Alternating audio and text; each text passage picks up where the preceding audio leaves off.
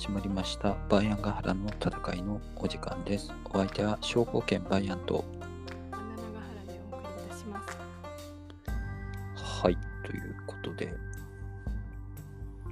えっ、と、最近、あの、赤録の更新を再開して、頑張って書いてるんですけど、と、ブッド長が、すごい、なんか、か階層みたいな感じで、高層殿とか書いてある高層殿じゃなくて、これじゃ階層殿だよ、みたいな感じで、内臓を洗ったりとかしてましたね。それ入れたんですね。入れました。面白いのは入れてこうかなと思って。っていう感じでございますが、まあ、今週は、あれですよ、予告した通りですね、あの、えーバイアンガーラの戦いでは今週はちょっとネロテを取り扱おうと思うんですが、あらかじめ言っておくと、ネロテも好きなんですけど、僕、このネロテがほぼほぼメインキャラで登場するあのクオバディスっていう小説がすごい好きでポーランドのシェンクビッチっていう作家が書いた小説なんですけどこ。のシェンケビッチさんこ これぐらいしか有名な小説ないんじゃないんだけどでもなんか確かノーベル文学賞かなんか取ったんじゃなかったかな？えっ、となんですけど。めちゃくちゃじゃあすごい有名な人なんですね。クオディスはね。面白いのでおすすめです。歴史もの好きな人タイはトルが 表記方法がちょっとよくわからない。クオクオ？クオカタカナでかきくけこの国をあいうえおのおでクオで真ん中にドット打ってくあくカマかかクオワディスっていうので多分岩波だと出てるかな今は。ワワディス？クオワディス。あワなんですね。あの V 綴りは V なんですけどはい VADIS クオワディスなんですけど。えっと。それポーランド語なんですか？ラテン語っすねこれは。あこれの。どういう意味かっつうのはちょっと後で。あネタバレに。あ ネタバレっていうかわけではないけど説明しようかなと途中でタイトルコール入るタイプのなんか小説とかだと。あああれみたいな感じで「真田丸よ」みたいな。そうっすなんか。こう丸みたいな感じ熱いシーンが。そうですね小説内でちゃんとタイトルコールというかタイトルを言うシーンがあるタイプの小説。めっちゃ熱いです。あとタイガードラマみたいな感じなんですよ。クオアですって。めっちゃ登場人物出てきて。あのカタカナの名前覚えるの苦手な人つらい説あります。ねなんかロシア文学読めない人とかは辛いかもしれない感じです。ポーランド文学ですけどね、新旧一のクオアです。まあ、そんな感じで。ございますが、えっと、まずはそれのネロテの話をまずはしようかなと思って、えっと、ネロテなんですけど、えーネロ・クラウディウス・カエサル・アウグストゥス・アウグストゥス・ゲルマニクスって言って、なんか、こう、すげえ長いな、ローマ人の名前だと思うんですけど、あるあるですよね。あるあるの、で、ローマ帝国の第5代の皇帝であります。で、うん、えっと、父親が、えっと、カリグラの妹だったかな？と思うんですけど、えっと、小アグリッピーナっていう人なんですけど、えっ、と、えー兄が第3代皇帝カリグラだったんですが、えっ、と、兄に疎まれて一時期流罪に処されてたりした小アグリッピーナという人と、えっ、と、アヘノバルグスとかいう貴族との間に生まれた息子であります。で、お母さんが確かなかなかの人なんですよね。そのこれはかなりのちょっと権力欲の強かったと言われているショー・アグリッピーナという割と女血系の人なんですけど、えっと、先に、まあ、カリグラが死んだ後って、えっと、クラウディウスっていう人が第4代ローマ皇帝になるんですが、ネロ帝はクラウディウスからすると甥っ子ですね。えっ、と、関係的には。なんですけど、まあ、おじさんが皇帝になったので、ショーアグリッピーノは流罪に処されてたのが戻れることができました、ローマに。で、クラウディウスも結構、皇帝になった時結構年やったんですけど、なので、後継者はどうするみたいな話が割と早くから持ち上がります。で、その時当初後継者と見なされていたのが、えっ、と、クラウディウスの息子のブリタンニクスってやつがいて、こいつが、えっ、と、最初後継者っていうふうに思われてたんですけど、えークラウディウスの奥さんが、まあ、まあ、重婚罪とかなんかそんなのと問われてですね、えっ、と、失脚するみたいな話があり重婚罪っていうのはどういう、えっと、クラウディウスをなんか愛人と共に殺害しようと図ったというふうにされていて、メッサリナは。で、メッサリナさんは、えっと、まあ、その確約を得るために、その愛人と結婚してしまったっていう話があって、でも相手も既婚者だったんですけど、みたいな話があって、まあ、どの程度本当なのかよくわかんないんですけど、えっ、と、で、この暗殺計画みたいなのが発覚して、えー愛人の方はすぐ処刑されて、メッサリーナさんの方は、えっと自殺するように、えっと命ぜられるんですけれども、逡巡してるうちになんか暗殺者に殺されたっていうふうにされてます。みたいなことがあったので、勢いブリタニクスもちょっと後継者の地位が危うくなるというわけです。で、ネロ帝の方が、ネロ帝って言っちゃったからもうネロがことになるの分かりきりなんですけど、ネロは、えっと、ブリタニクスよりも年上だったのもあって、だんだん後継者として見なされるようになります。で、権力欲の強い母親の采配によって、えクラウディウスの娘との婚姻が成立したことでより強固な地位を確立してクラウディウスが死ぬと順当にネロ帝が即位して皇帝になりましたということで皇帝ネロネロ帝の誕生というところであります。で知性の初期なんですけれども知性の初期は非常に評判が良かったですネロ帝は。意外ですね。うんえっと、セネカっていう有名な哲学者が家庭教師でありまして、えールキウス・アンナイウス・セネカ、まあ、セネカっていう人もふ 2人いて、大セネカ、小セネカって言って、なぜか小セネカの方が有名な人なんですけど、えっと、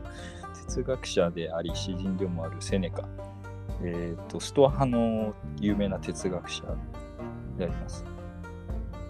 えーもう一人いるんですね。知らなかったです。父親が大セネカあへえ言この人も、えっ、と、まあ、有名っちゃ有名なんですけど、まあ、小セネカと比べるとそんなにはって感じかなっていう。まあ、セネカが、えー、とネロ帝の知性初期にはブレーンとして活躍したというふうにされてます。で、作家としても有名ですね、この人はっていうところで、えっ、と、さまざまな作品を書いたというふうにされてます。あんまり残ってなかったりもするのかな。なんですけど、えっ、と、シェイクスピアに影響、断片があの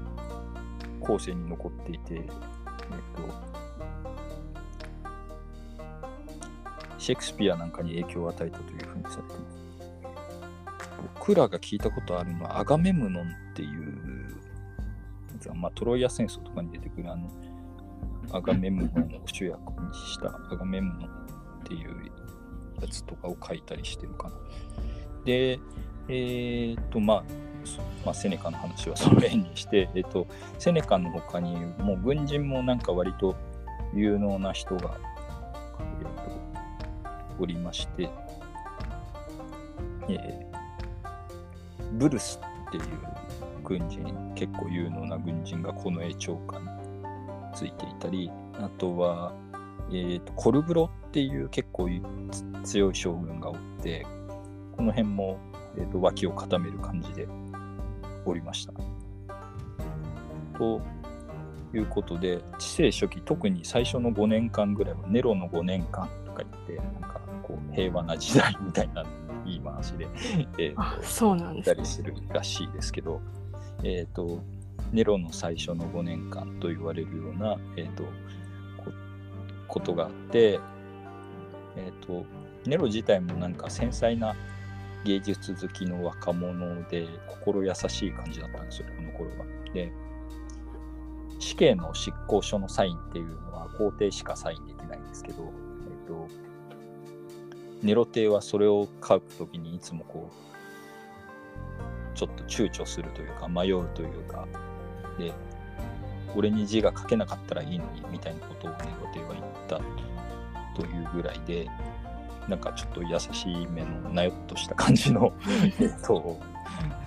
こう若い皇帝だったネロ帝なんですがだんだんだんだんなんかおかしくなっていきます。えーそれが、まあ、アグリッピーナが、どうしてもすごい政治に干渉してくると、まあ、ネロ帝のやることなんですか。まあ、自分が皇帝にまで押し上げた息子ですね。そうですね。で、まあ、影響力がめちゃめちゃもともと強いんですけど。即位の経緯とか考えたら、そうなかなか頭の上がったものじゃないですよね。そうなんですね。で、この辺なんか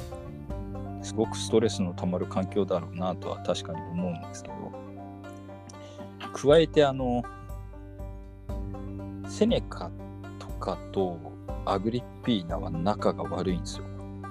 そのネロ帝の他の側近とアグリッピーナは仲が悪くてこいつらも権力闘争バチバチなの。でアグリッピーナが政治に口を出そうとするとセネカがこう妨害したりとかするわけです。で、ネロテもなんか友人たちがいるんですけど、それこそあのクオアディスに出てくる、えーと、ペトロニウスとかっていう人とか、えーと、周りに友人たちがいるんですけれども、こいつらも、えっ、ー、と、あんまりお母さんの言うこと聞かない方がいいんじゃない？みたいな感じでこう忠告してくると。で、で母親が定めた政略結婚した相手がオクタビアっていう人がいてこの人全然悪い人じゃなくてむしろいい人なんですけどなんかネロテは万事派手好きだったのでなんかこのすごい低粛な妻みたいな感じのオクタビアさんにすごい気が合わなくて。で解放奴隷のアクテっていう人にすごいネロは入れ込んで愛人関係みたいになってたんですけど、えーと、アグリッピーナはこのアクテをこうネロに内緒でどっかにやってしまおうとしたりとかしてそれで余計に揉めるみたいな。ですごい親子喧嘩って感じですね。そうでアクテさんを連れ戻したのはセネカが裏で手を回したりとかしててどんどんどんどん周囲が険悪になっていくで実際ネロも母親のことを疎ましく思うようになりました。なんですがえっ、ー、と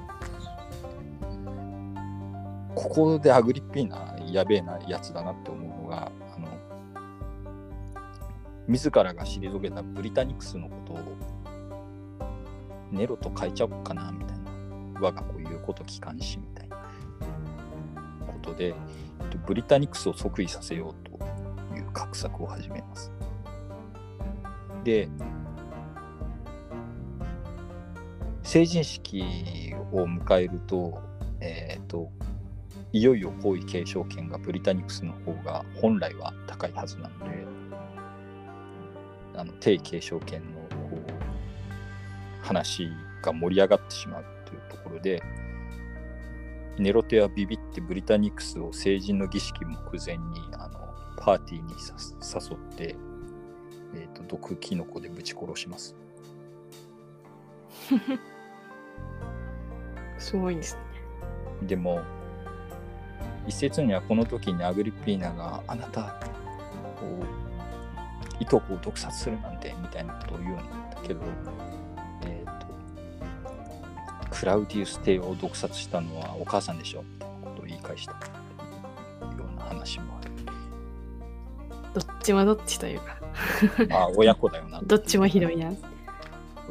親子なんですね、こいつらはっていう。で、ネロとアグリッピーナはめちゃめちゃ険悪になります、お母さんと。めちゃめちゃ険悪になるんですが、先ほど出てきた側側近の2人、セネカとブルースっていうのが仲裁に入って、えっと、一度は仲直りというか、仲直りはしてないと思うけど、えっと、まあ、一度は落ち着きます。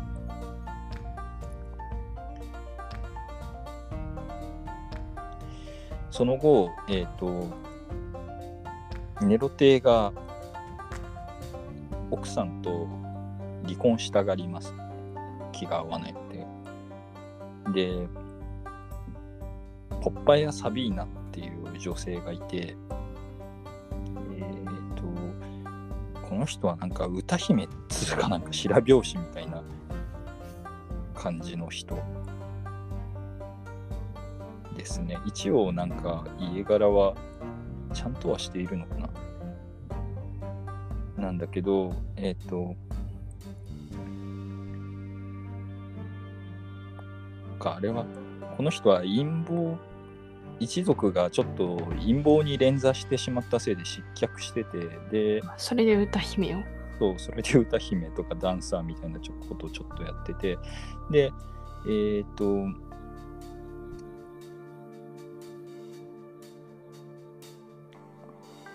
結婚して、で、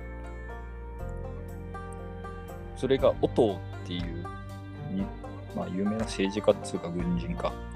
後にちょっと一瞬だけローマ皇帝になるんですけど、その人で合ってるんですね。そう。オトーっていう人と結婚してそれでまあ社交界に出てくるんですけどでで、まあ、社交界にデビューしたので、えー、とネロ帝の前にもこうお目見えすることになるんですけどこれにもうネロ帝はベタ惚れしてしまってで人妻であるのはもちろん知ってはいるんですが、えー、とネロ帝のお手つきみたいになって、えー、と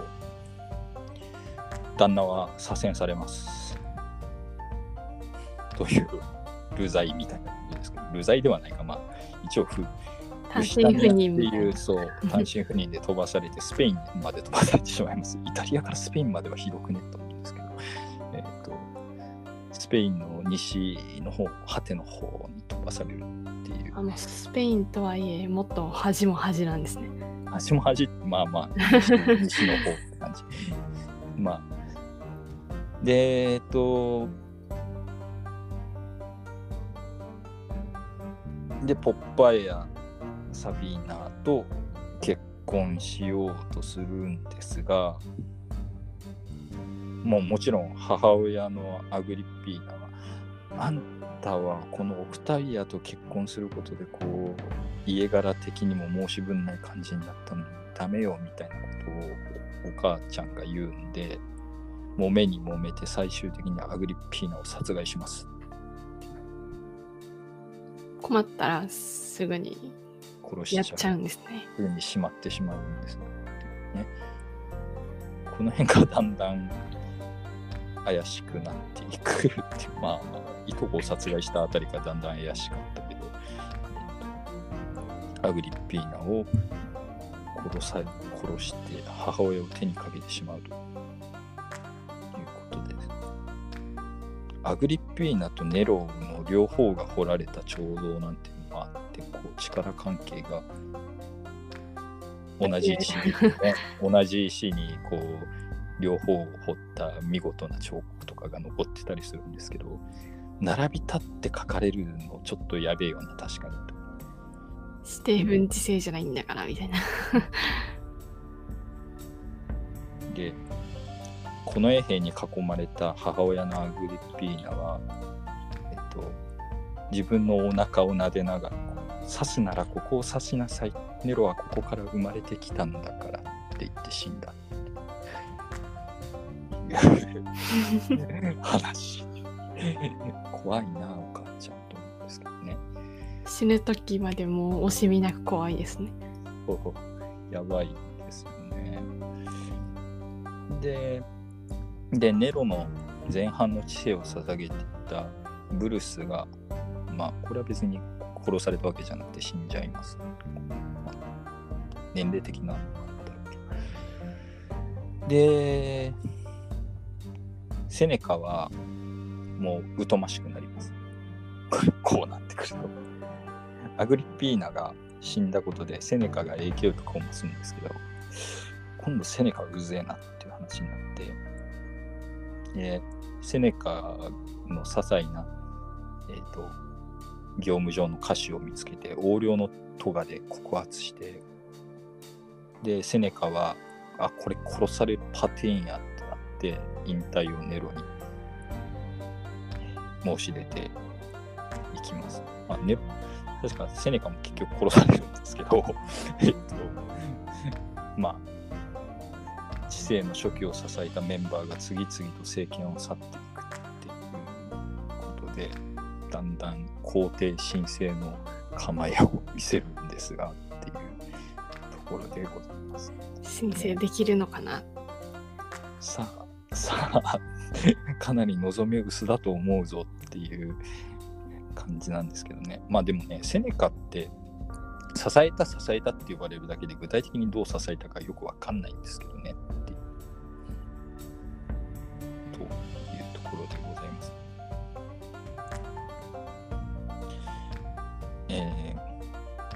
この辺から、えーまあ、セネカの失脚に暗躍したのがティゲリヌスっていうやつ。で、これがブルースの公認とでこの長官になんです、この人はめちゃめちゃ評判の悪い、まあ、関心、迷信の類の人で、えーと、これがポップアップすると同時にセネカはいなくなってしまう。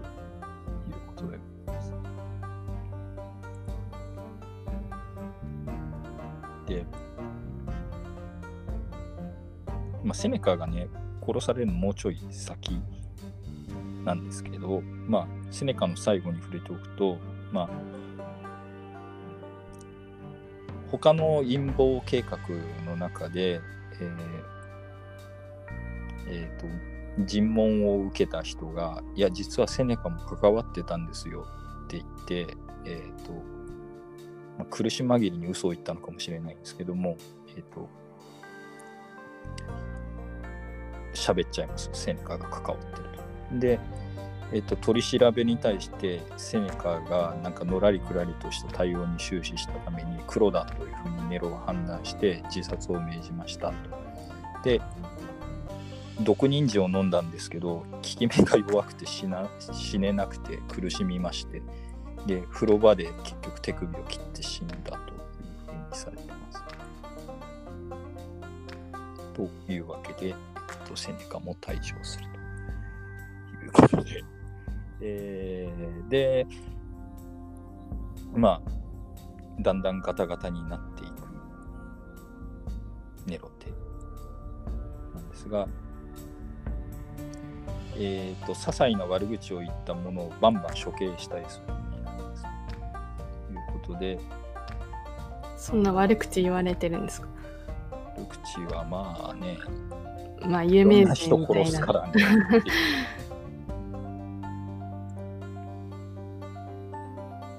なかなかね。でえっと離縁した奥さんも邪魔になったので暗殺者を送って殺してしまいます。で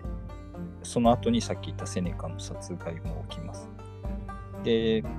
これと前後してローマで大火事が起きましてローマ大火。っていうやつですね、紀元64年に、えー発生したローマ大火なんですけれどもこれの犯人として、えっと、キリスト教徒がやったんじゃねみたいなことを言い出して、えっと、キリスト教徒を大迫害した。これがでもどっちかっていうとネロ帝が暴君だと構成されることの主な要因はここなんですよ。ということで、えっとそれ以外の部分でいくといいこともやってるし悪いこともやってるみたいな感じでそんなにそんなにダメかみたいな感じはある。取り立ててその絶対にやばいとかそうそういう感じではない。カリグラの方がどうも、まあ、きこの狂ってるの方向性がちょっと違うんだよね、ネロテはっていう感じがしますね。芸術狂いの部分があるんで、ちょっと面白をはらんだ狂った感じなんですよね、ネロテっていうのは。で、ネロテだんだん性格がやばくなっていっていくんですが、まあ、まあ、よく当時からも言われていたのが母親との近親相関の関係があったとか言われていたりもしますしえっ、とまあ鉛中毒で頭おかしくなったんじゃね説っていうのは昔から根強く言われているんですがまあ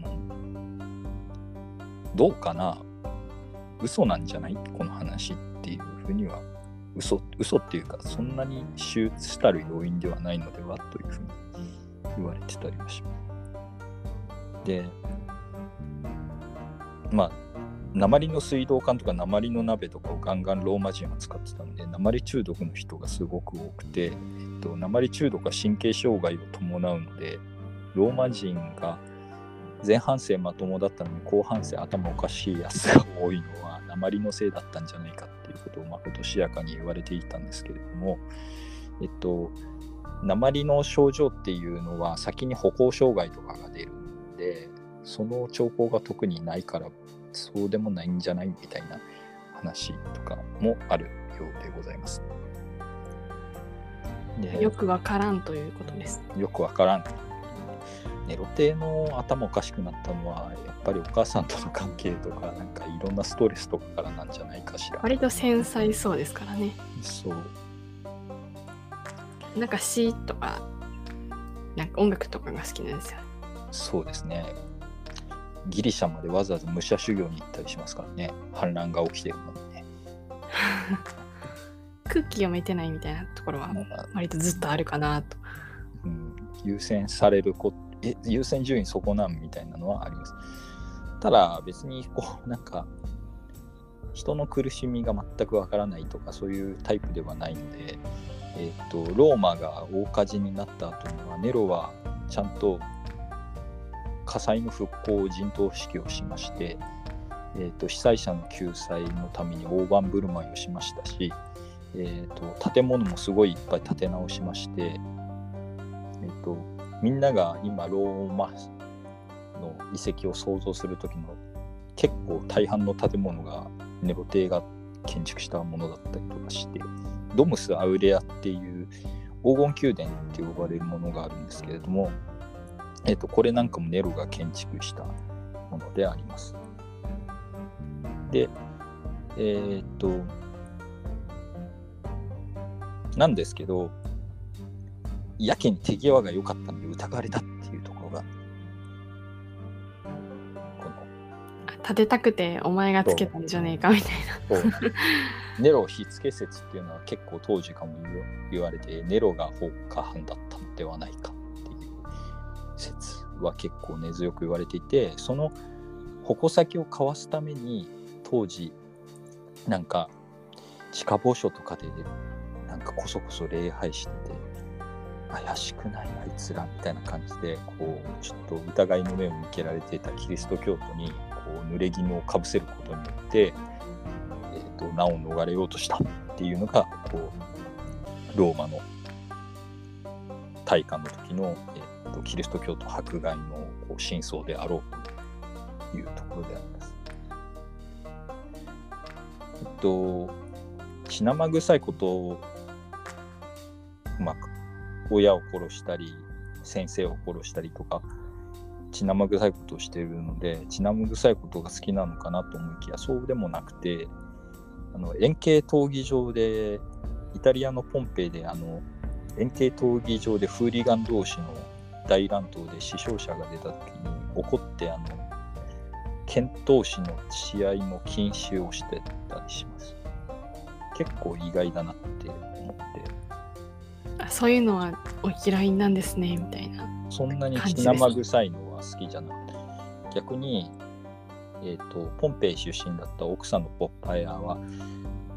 みんな剣闘士の試合大好きなのにかわいそうよって言ってこう何年か後にこう奥さんの計らいによって剣闘士の試合がこう再開されてます。いつまでもちょっとなんか尻に敷かれてますねなんですけどねだんだんこうやばくなってまあポッパイヤ尻に敷いていた時期は確かにあるんですけれども結局ポッパイヤはネロの DV によって死にます。ということでやっぱあのお母さんがなんかトラウマをそう。植え付けているのではみたいな。確かポッパイヤの最後は些細な口論の時にネロが蹴ったら打ちどころが悪くてそのまま死んだっていういうことで奥さんも殺してしまうという。奥さんまあ一人目の奥さんも殺してるけどな、ね まあそうですね。えーいいこと悪いことが入り乱れていってなんかあんま評価に困る男であるネロ、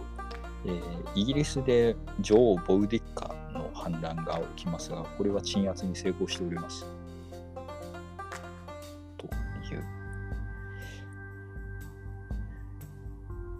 ボウディッカは今ではイギリスではかなり人気の人物で戦艦の名前とかになってますね確かボウディッカっていう船とかあるはずですあので船に実在の実在というか人物の名前をつけるのって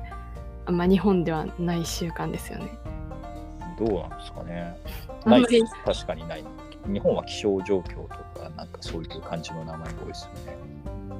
もう人名なんだなみたいな。時がたまにあります。アメリカとかもなんかありますよね人名のうん。船とか。フランスとかも人名の船あったと思うんだけどでもそれはそれとして船って女女性性名詞なんだよなっていうのがそうなんですよね。でもネルソンとかどうなのかなとかね思いますよねちょっと女性名詞船だからら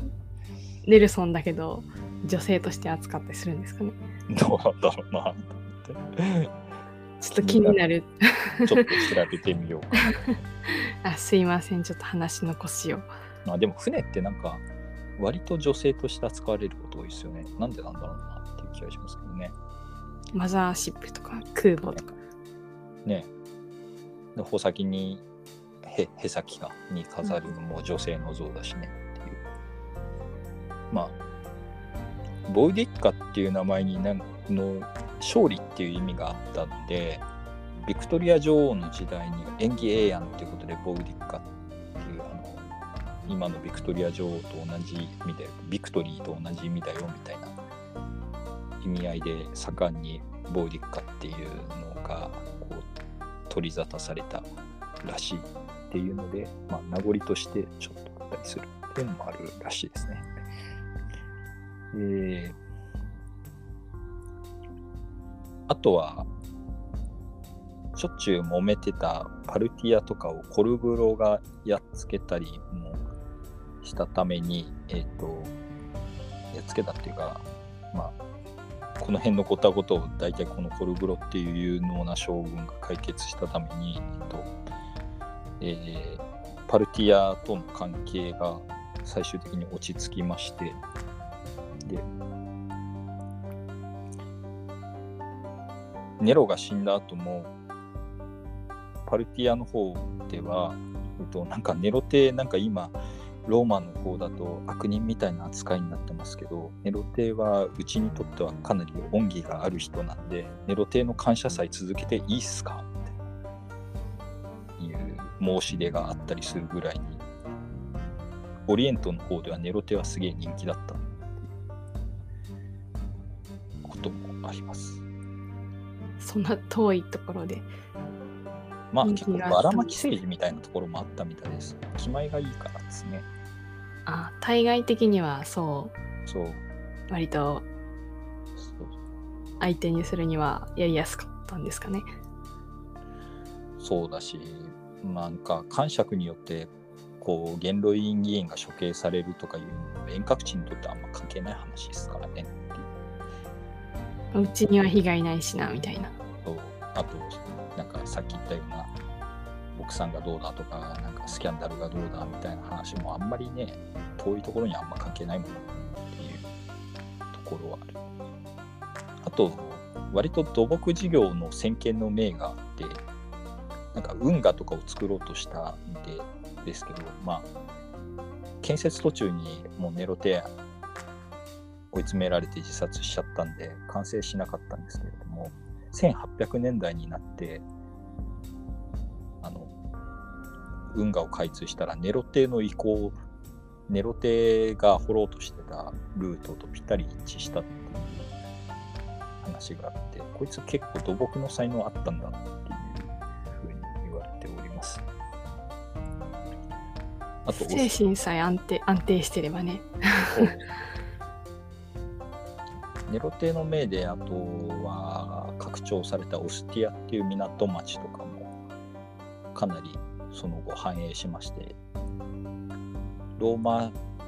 の遺跡としてはかなりいい感じに残っているオスティアの遺跡っていうのもあったりします。はい、ということで割といいこともしていたよネロ帝なんですがまあやっぱしねあのめっちゃ叩かれるのの理由はちゃんとある。理由は まあでもやっぱりその周囲の人割と雑に殺したのとまあ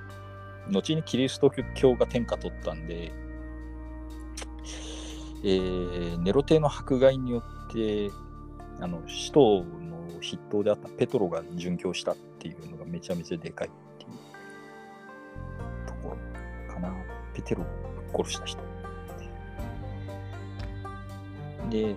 あとネロ帝の狂気の方の話で言いますとこう芸術家肌が行き過ぎててっていう話があって。でオリンピックに対抗してネロ祭りみたいなのをやってます。ネロ祭っていうのをやってます、でえっ、と音楽体育戦車の3部門からなる大会で、えーネロは自身も選手として出場しました。主に音楽部門で。縦ごととか歌とかっていうすごい出場しました。すごい文系みたいな感じですね。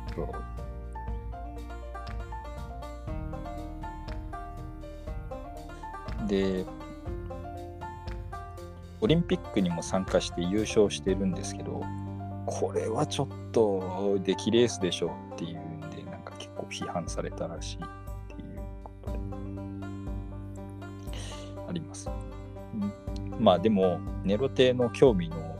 大半は、えー、と詩詩人とかとして、ね、高校生。で、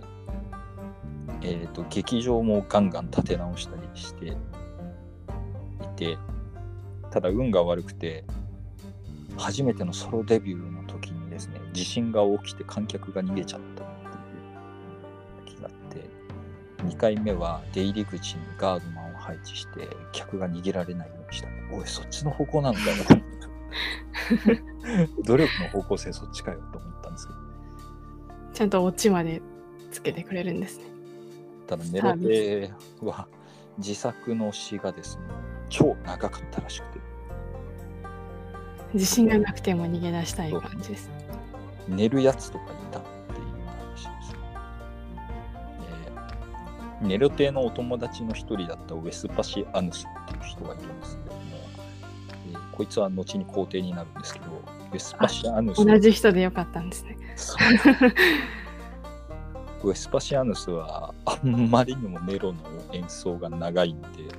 居眠りをしてそれがネロに見つかって絶交されてしまったので一時期冷や飯を食わされることになります。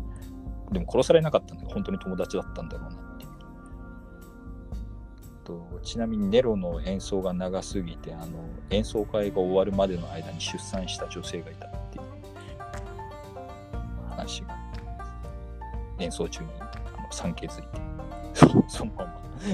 出出られないですからね。出られない。殺されちゃうから出るとね怖いなで66年には、えー、とユダヤ族州で大反乱が発生する。俗に言うユダヤ戦争っていうのが発発生する第一次ユダヤ戦争なるものが発生するんですけど、えー、とその間にネロは何をやっていたかというとギリシャに詩のあの歌と盾事の武者修行をやっておりました。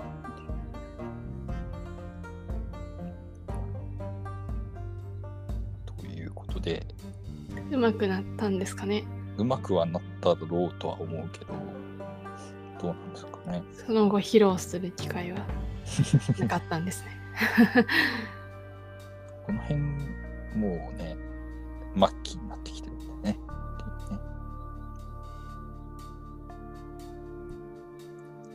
まああのこの辺の詩に対する異様な執着のせいで、えっとあのローマが燃えた時にネロは燃える都をこうあれにして題材にして、えー、と詩を書きたいって言ってたことがあるっていう噂が流れてえ怪しくねネロテみたいになったっていうのをなんかエルシオ州みたいな。エブシエブシ領主世界ですね確かにっていう話がありますね。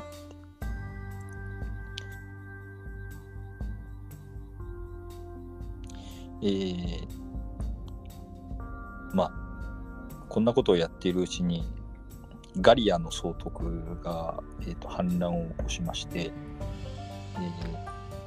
属州総督のガルバっていうやつと,、えー、と奥さんを奪われた恨みのあるオトが、えー、とこれに同調いたしました、え最初に反乱を起こしてやつは鎮圧されたんですけれどもえっ、と同調したガルバとオトの鎮圧に失敗します。でえっ、とまあ理由としてはですねあの穀物の価格がちょっと高騰しておりましてこの時期。でなんですけど穀物輸送船が来たと思ったらそれになんていうかですねサーカスに使う用の砂が乗ってたみたいな 事件があっていやさすがに娯楽じゃなくて飯でしょっていう話になってこうネロ帝が市民の反感を買いました。でえっ、と支持率が下がってるやんけって思った、えー、といつネロ帝に殺されるかわからない元老院議員たちはこう結束しまして、えー、とネロを国家の敵とする緊急動議を提出しましてやられる前にやろう。そう。さっき言ったその反乱者のガルバを皇帝に擁立します。で、あやべってなってネロはすぐに逃げるんですけれども、えー自分の子飼いの解放奴隷のパオラだったかなっていう人の家に逃げ込むんですが、えー追っ手が近づいてくる音が聞こえると,、えー、と自殺してしまったということで、えー、とネロテは最後を迎えるというところなんですけどね。えー、とこの辺の死に死のマギアが本当に有名というか、と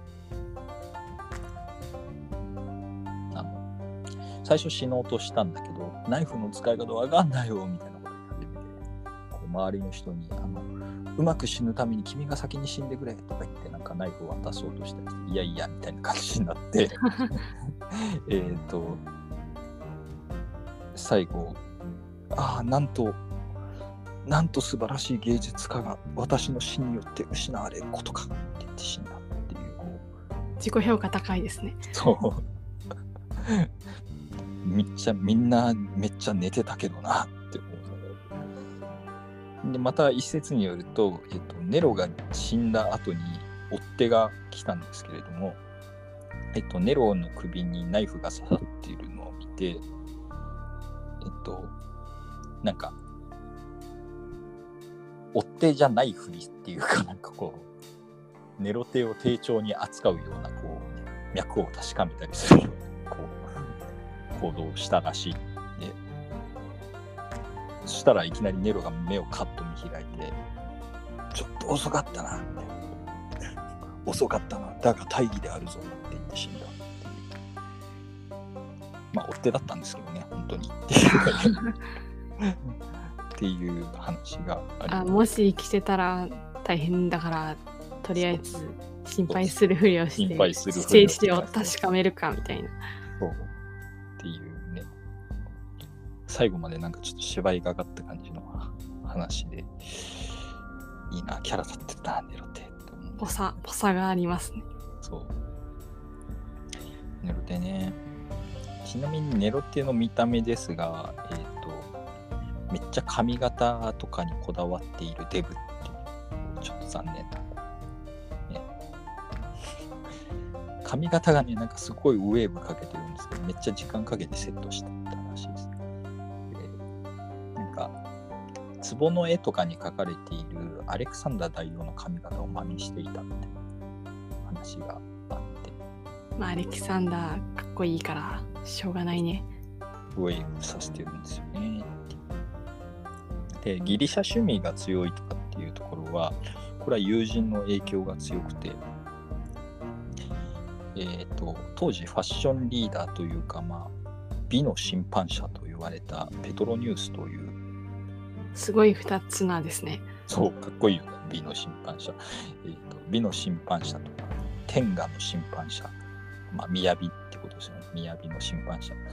と言われたペトロニュースというのが、えー、と近しい友人にいてで、まあ、この人の、えー、と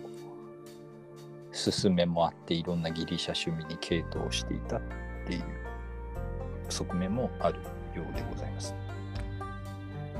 えっ、と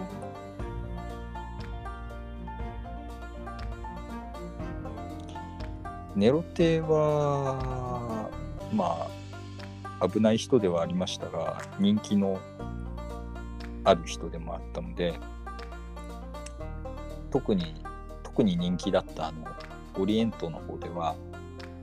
実はネロテは生きていたんだって言ってこう自称ネロテみたいなのが続出して逮捕されたりしたっていうねえ自称自称しちゃうんですね。そう自称ネロテが出てきて逮捕されるという事件が何件かありまったと言われております。で、これを題材に安彦義和が確か「我が名はネロ」っていう漫画を書いてて、これはネロテのお月の奴隷がこう最後にだんだんネロテになり変わっていくみたいな話なんですけど、そうごそういう興味のある方話が母をそう母親との確執とかの部分とかすごいドロドロ描かれてて面白い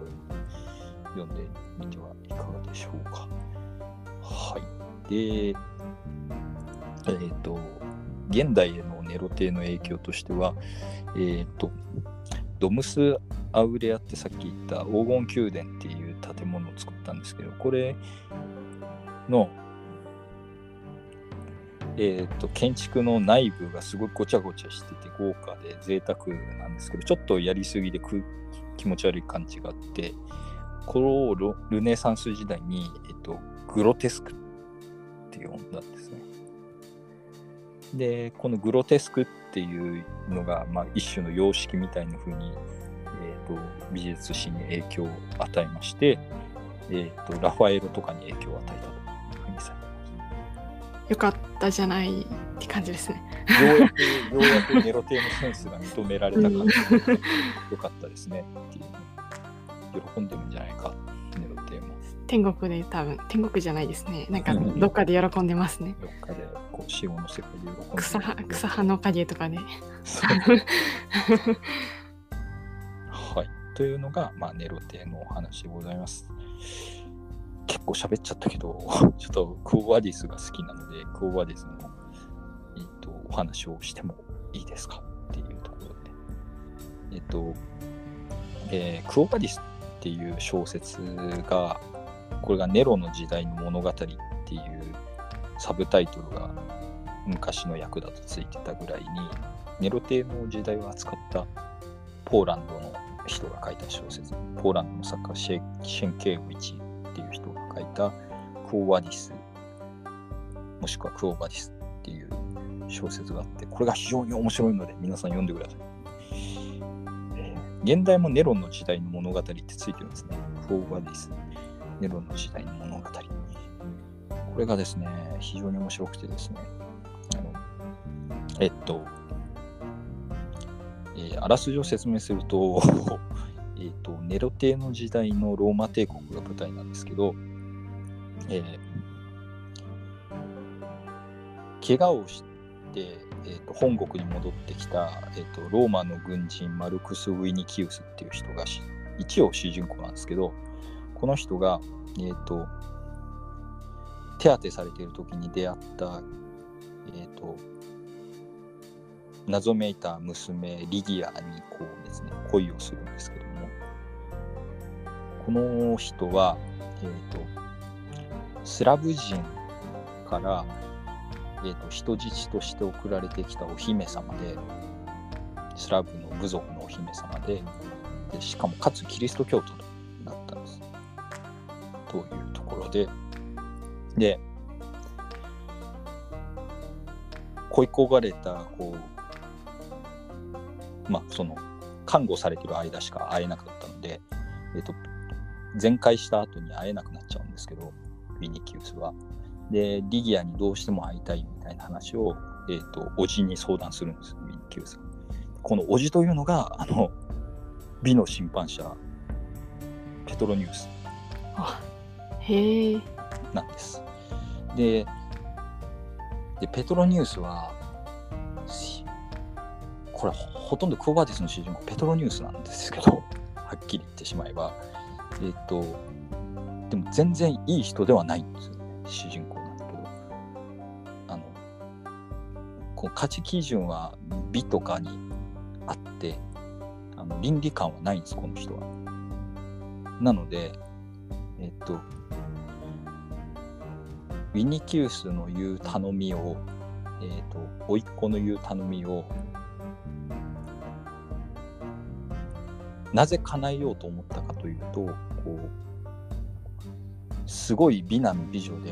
このカップルだったら美しいと思ったのでっていう理由で、えーと、こうお気に入りの遣唐使を使ってこうキリスト教徒のコミュニティからこのお姫様リギアをさらわせようとするえ全然悪いやつやんと思うんだけど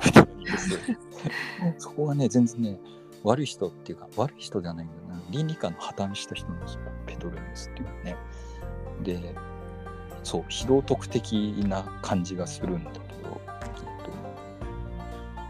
と、でもね美に対する姿勢は本物っていうなんかすごい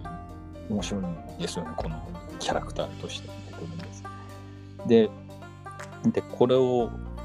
で失敗するんですけどで失敗する理由として出てくるのがあのリギアののお姫様のえっとお月の従者みたいなやつがいるんです。こいつがめちゃくちゃ強くてウルススとか言うんだったかな。えっ、とこいつがめっちゃ強くてボブサップみたいなこうごっつい人が 出てきてこいつがめちゃくちゃ強いって失敗するんですけどで失敗した後にどうなるかみたいな話でこう行方不明になったこのお姫様を見つけるために、えーと、謎の探偵みたいなのを雇ったりとかして探偵のパートもすごい面白くてこのキロンっていうこうえっ、ー、となんかセムシの老人みたいななんか冴えない容姿の探偵がこうキリスト教徒のふりをしてキリスト教徒のコミュニティに入ってって探すっていうパートとかもすごい面白いです。非常に面白いですね。で、えっと、ネロ亭も常に気が狂ってるんですけど、なんかこう、ね、ネロ亭は。どういうパートで出てくるんですか？ネロ亭はね、なんかね、えっと、政治パートみたいな。政治パートみたいなのがあって、あの、ペトロニュースが何かやろうとすると、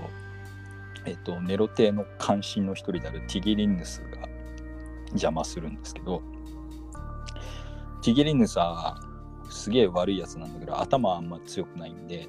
ペトロニュースがうまいことこうネロ亭が気に入りそうなこう美術に関することとかを言うとティゲリヌスは太刀打ちができなくてこう妨害を諦めざるを得なくなるみたいな感じのこうやり取りが出てきてでネロテは超怖えのがこうすげえバカでこう芸術狂いの無能な皇帝なんだけど、えこいつが死刑って言ったら死刑なのでみんなこうネロ帝をどう扱うかみたいな。ネロ帝の転がし方によって戦うみたい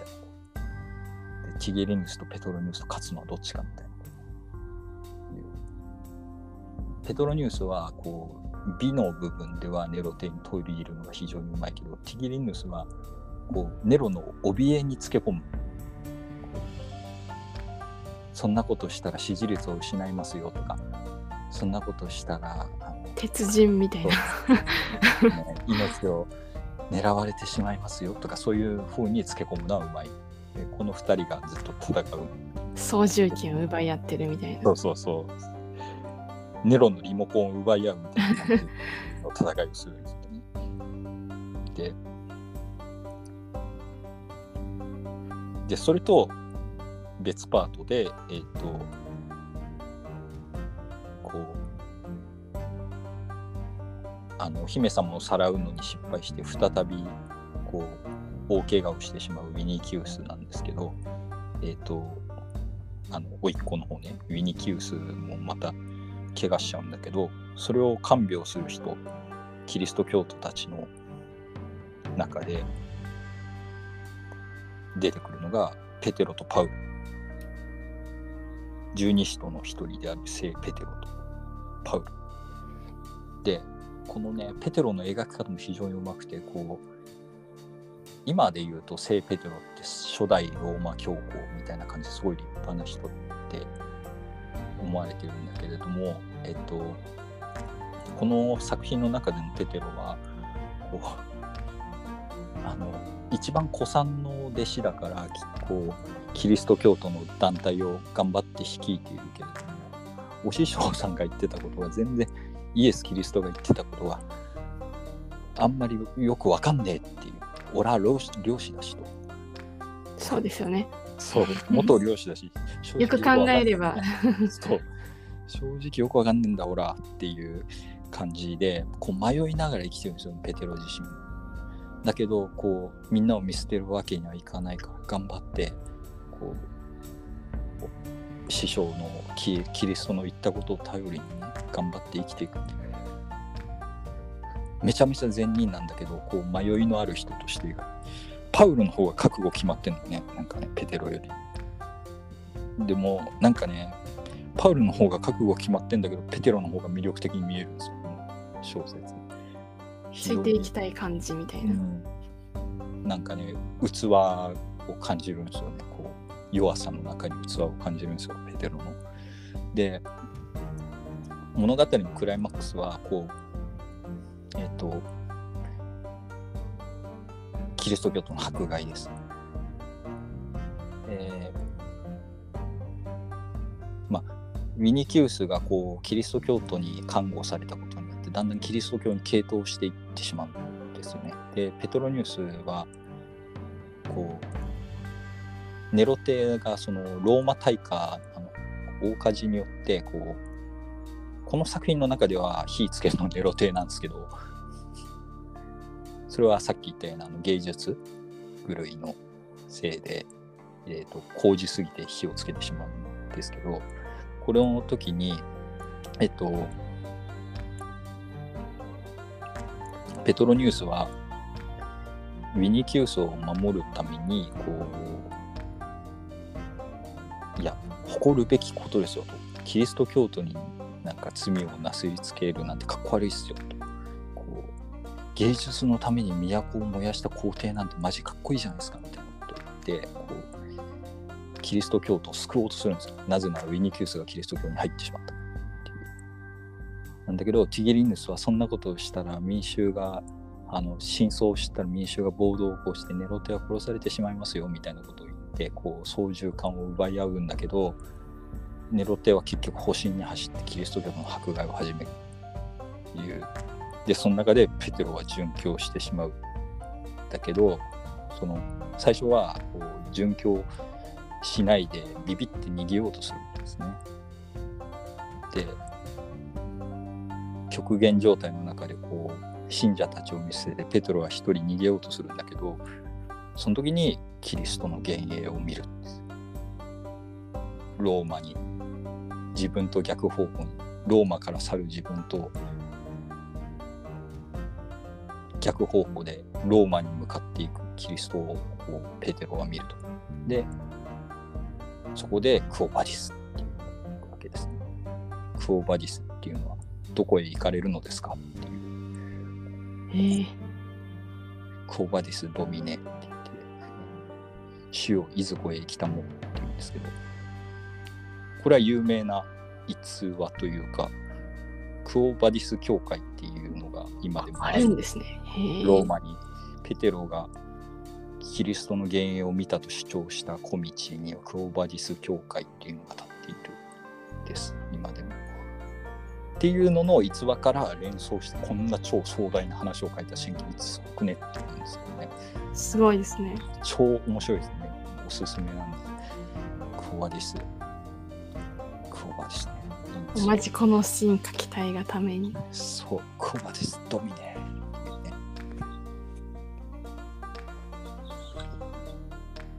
で、そう、そこで、こう、悟りを開いて、こうね、イエス・キリストと対話するペテロですよ。主をいずこへ行かれるのですかと、こう、ペテロが尋ねると、キリストは、お前がお前の子羊たちを見捨てるのなら、私がまた十字架にかかろうって言。ったところでキリストは消えてしまって、ペテロは、今ここにキリストがいなかったかお師匠様がいなかったかことを言うんだけど、誰も見ていない。ペテロにだけ見えた幻というところで、こう、キビスを介して、こう、ローマ兵たちがこうキリスト教徒を駆り出していく危険なローマにこうペテロがこう決然と戻っていくっていうかっこいいですよね非常にね。でこの中でこう大迫害の中で果たしてこう捕まってしまったウィニキウスやヒロインリギアは助かるのかとか狭いましたねって感じですね。もう。こっちがなんかそう。メインみたいになっちゃっそう操縦桿を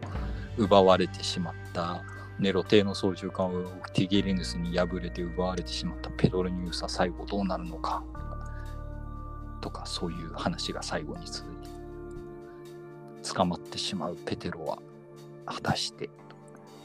ていうのがクオバですという小説なんです非常に面白い上中下巻あってうわっていう長さだけど マジの大河ドラマです。そんな長かったんですね。映画とかになってるらしいですけど、映画でやるにはちょっと尺足りないよと思うんですね。ハリー・ポッターぐらいに分けないと。うん、大河ドラマとかでやってほしいな、これはと思うんですけどね。非常に面白い小説ですので、おすすめ、おすすめでございます。っていうね、これ、全3巻あるんですけど、俺、一晩でこう全部読んだんですよ、この話。えそう早いですね。非常にハマって、あの読み終わって朝から朝から寝たっていうこうよ読み終わったバターンって感じで気がついたら昼になってました 何時ぐらいまでか非常にあんなに夢中になって読んだ小説は初めてなので面白いですよっていう。ちなみにコーバディスの小説のこの絵といえばあれですね。有名な有名なと言いながら一瞬名前が出てこなくなりましたがえっ、とスラブ女子詩とかを書い書いたミシャですか？ミュシャですそうミシャミシャミシャ美術館まで行ったのに名前出てこなかったよ一瞬と 堺かどっかでしたっけ？そう。そっちの、じゃなくて、チェチチェコに行ったので、あすごいですね。そう、チェコに行ったことがあって。私はあの堺の方しか行ったことない。ミシャいいですよね。そうですよね。いいですよね。ミシャが挿絵描いてくれるとかな挿絵ではないんだけど、えっ、と、まあ、ネロテが盾ごとを引いローマを、燃えるローマを前に盾ごとを引いているシーンとかをミシャが描いてますね。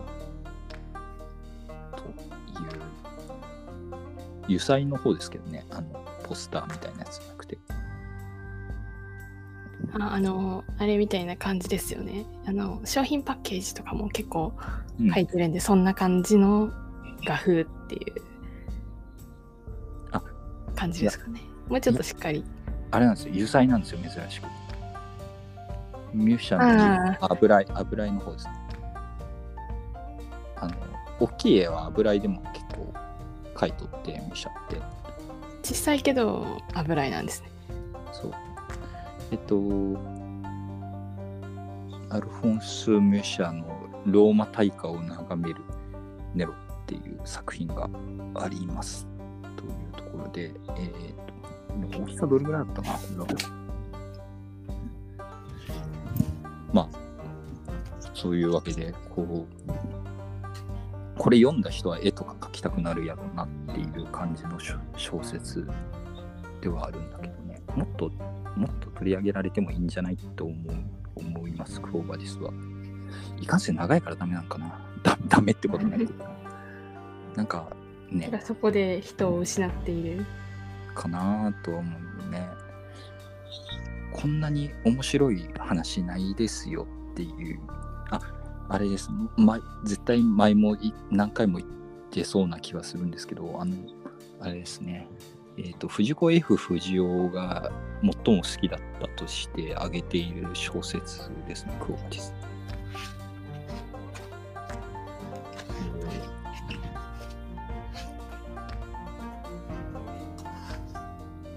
藤子 F 不二雄は、えっと自分の娘さんにクオバディスを参加だか、まあ、上下巻の時だったかもしれないけどあのプレゼントしたという話があるぐらいクオバディスが好きでえっ、とまあ名前の部分だけですけどあの名前とか衣装の部分だけですけどドラえもんのび太の大魔教のキャラクターの名前とかは、えっ、と、割とクオバディスから影響を受けてるっぽいやつが出てます。ブルススって多分ウルススの、ブルススっていうなんか力持ちの召使いみたいなのが出てくるんですけど、えっ、と、これは多分クオバディスから取ったんじゃないかなとか。あと、この絵体調が悪いやつなんて多分ティギリヌスが悪いやつだったからなんじゃないかなとか、ちょっといろいろ思ったりします。なるほど。なので、割と影響を受けてるっぽい雰囲気を醸し出している、えー作品でございます。というわけで、えークオバディスを熱く語りましたが、すいません、結構ネロ亭の方の本編も長かったんで、結構長い話になってしまったかもしれませんが、えっ、と、言いたいのはクオバディスおすすめなんでみんな読んでねっていう 話かな。これね、しんどいですよね、全3巻。で、しかもね、名前が覚えづらいってのは本当そうやと思うんですよ。苦手な人からしたら。カタカナの名前って苦手な人本当覚えられないからですね。こう漢字の名前も結構厳しくないと思うんですけど。よしあしあるなとは思うんですけど、えー非常に面白い小説ですので、まあ、だいぶネタバレしましたけど、ほぼほぼネタバレしましたけど、でも、ずっと読んできて、こう、最終的にこう、クワディスって出てくる時の感じって、やっぱり知ってたとしても、いや、僕も最初から知ってたんですけど、なんか、クワディスとミネっていう話を先に知ってたんで、多分最後の方で出てくるんだろうなっていうのはもともと知ってたんですけど、全然こうずっと読んできて最後に出てくると格別の感じがありますので、読んでいただければいいかなと思います。というわけで、今週はネロテーとクオバディスの紹介の話をさせていただきました。えーえー当番組ではメール等を募集しておりまして、えーバイアンガハラアットマーク Gmail.com の方に、えー、とメールをお寄せいただくか、えー、ツイッターの方で、ハッシュタグガハラでつぶやいていただいたら、えー、と感想として紹介させていただきますので、えーよろしくお願いいたします。はい、というわけで、お相手は、商工券バイアンとバナナガハラでお送りいたしました。ありがとうごあざいました。りがとうございました。